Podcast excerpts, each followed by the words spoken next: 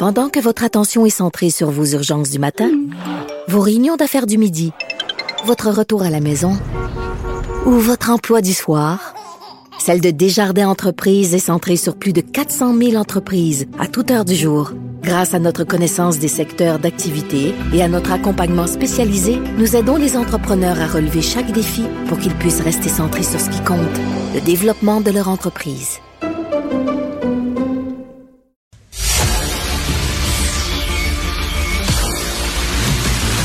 Jean-François Lisée. On va juste dire qu'on est d'accord. Thomas Mulcair. Je te donne 100 raison. La rencontre. C'est vraiment une gaffe majeure. Tu viens de changer de position. Ce qui est bon pour Pitou est bon pour Minou. La rencontre. Lisée. Mulcair. Alors, bonjour, messieurs. Bon début de semaine. Jean-François, je te lisais dans Le Devoir. Tu es un vote en guerre, Jean-François.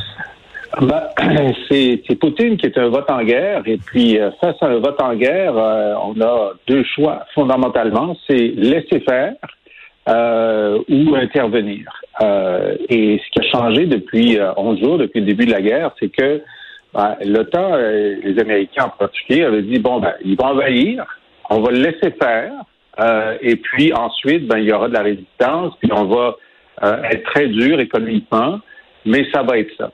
Mais il s'est passé quelque chose qui n'était pas prévu, c'est le courage des Ukrainiens et leur résistance qui fait que ce n'est pas une invasion euh, éclair rapide et avec euh, un niveau de douleur euh, minimal, c'est une invasion lente, difficile, qui fait des morts, qui fait de la destruction, et où les Ukrainiens sont suffisamment résistants pour se dire, ben, finalement, si on les aidait davantage, ils pourraient gagner.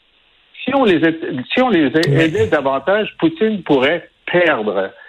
Et là, on est devant un problème moral. mais, mais Jean-François, tu, n'es pas sans savoir que Poutine, euh, premièrement, on se pose beaucoup de questions sur son état de santé mentale. Je pense qu'il n'hésiterait pas à utiliser peut-être l'arme nucléaire, même à, courte portée.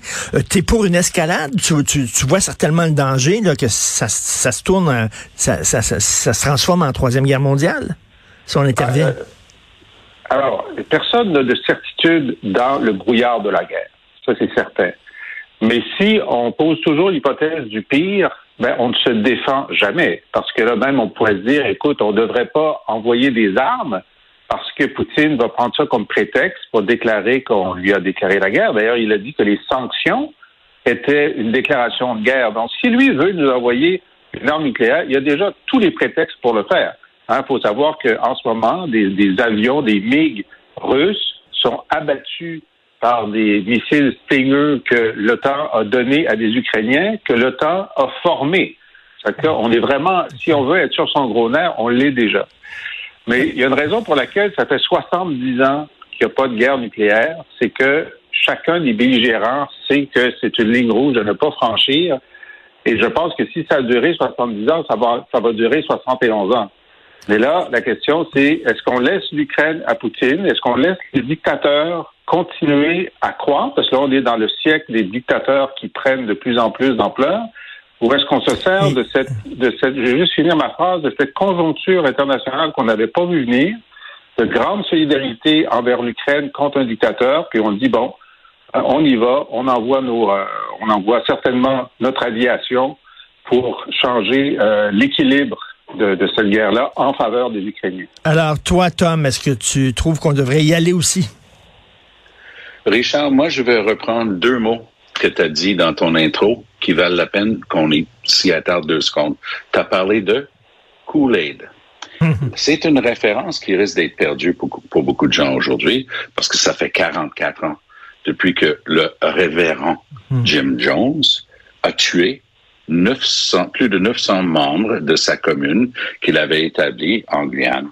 Pourquoi?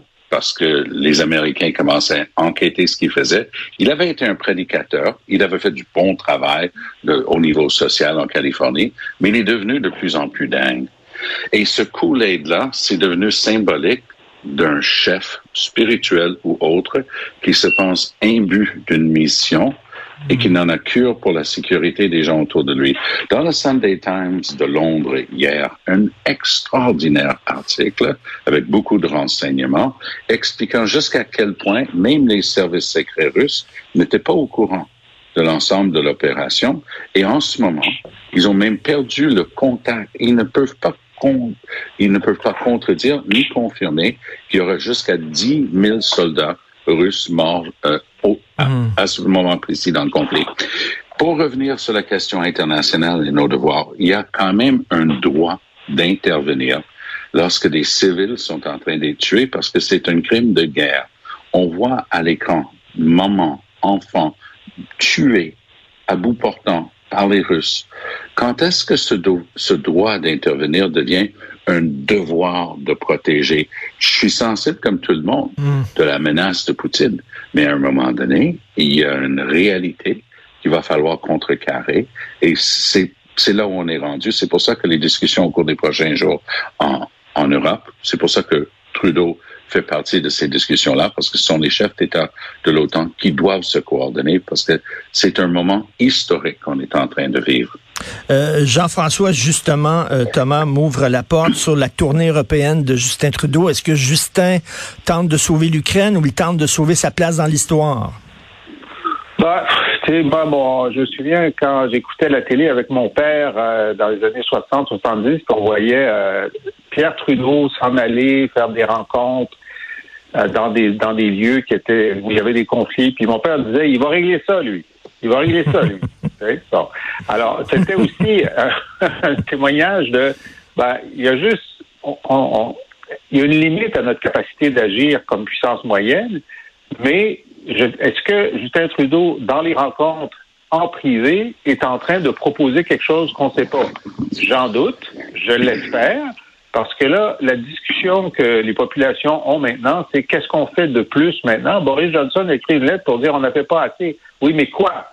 Il y a un moment, là, il te le dit, Zelensky, envoie-moi des avions, euh, envoie-moi des soldats, envoie-moi des gens qui vont m'aider parce que là, euh, ça, ça suffit pas ce que vous faites. Vous voyez, tous les jours, les Russes prennent une ville de plus. Et c'est ces jours-ci qu'il faut intervenir. Pour moi, la façon la plus simple d'intervenir, c'est que l'aviation de l'OTAN euh, prenne, prenne, non seulement le contrôle du, du euh, euh, de l'espace aérien, mais bombarde les positions russes. C'est la seule chose à faire. C'est très long, envoyer des troupes. Mais bon, est-ce qu'ils sont en train de discuter de ça? Je ne le sais pas. Je ne le pense pas, parce que l'OTAN est extrêmement frileux. donc, Sinon, il va passer à la TV. C'est eh ben, c'est ça, Tom. Je suis peut-être cynique, mais est-ce que Justin a vu euh, tout le bien que la guerre faisait à Emmanuel Macron, qui est presque maintenant assuré d'une victoire au présidentiel, puis s'est dit, ben, je vais faire la même chose? Mais moi, je veux, je vais ajouter à Joe Biden une augmentation de 14% dans les sondages à l'intérieur de 10 jours. De ce gars-là avait des chiffres jamais vus pour un président américain, euh, un taux d'impopularité. Et là, tout d'un coup, il, bat les records. Hmm. Donc, hmm. oui, c'est un effet tonique euh, sur l'ensemble des chefs de l'Ouest pour l'instant. Parce que c'est en dents de scie, c'est montagne russe, ce truc-là. Parce que, advenant le cas que les, Russes poussent encore davantage, puis on continue de rien faire, là, les gens ne, ne comprendront pas. Alors, oui, Trudeau, c'est une situation extraordinaire pour lui. Il était le punching bag des camionneurs pendant plusieurs semaines. Il savait pas quoi faire. Il, il était complètement tétanisé devant les événements. Puis là, il, il a ce beau rôle d'homme d'État à l'international, un des plus expérimentés, soit dit en passant. Il est dans sa septième année. C'est vrai. Donc, euh, et il est dans la cinquantaine maintenant. Il est plus vu comme euh, un genou qui n'a pas sa place.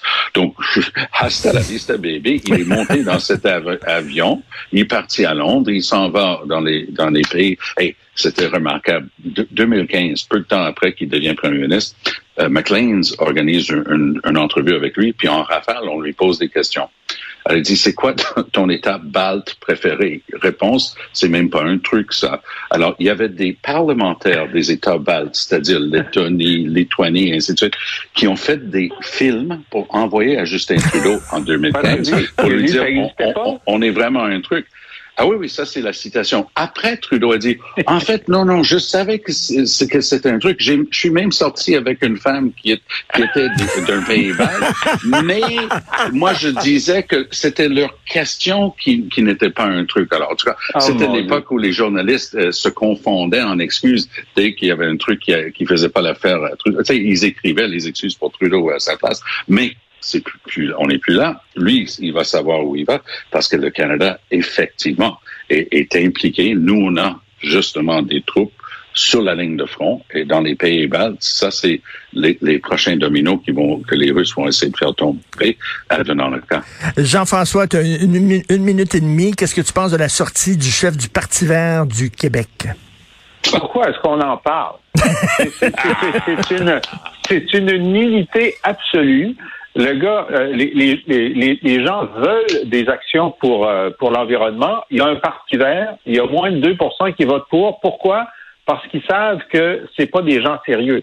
Alors là, lui, il a avalé le couler. Il avait le au complet des mmh. Russes. Il reprend la propagande russe. Euh, écoute, c'est même pas la peine. Là, le Parti vert fédéral qui leur parle jamais est obligé d'intervenir pour dire euh, c'est pas nous autres, c'est pas nous autres.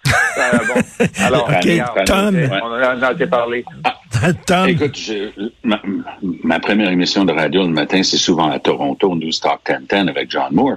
Puis ce matin, il me parle d'Alex Tyrell, le chef du Parti vert du Québec. Je dis, ben, ça a l'air d'être un parti d'une personne. Je dis, mais le fait est que ça a réussi parce que, exactement comme Jean-François vient de dire, je dis là, on est à Toronto, puis on, est en train de parler de lui, opération réussie. Mais même si c'est des sornettes, même si ça n'a aucun bon sens ce qu'il vient de dire, parce que c'était raisonnable ce que Poutine était en train de faire là. Ben c'est absolument extraordinaire. Non, non, ben, comme tu as tout à fait raison, on dirait que c'est le parti d'une seule personne, malheureusement. Merci, messieurs. Bonne journée. on se reparle demain. Bonne journée.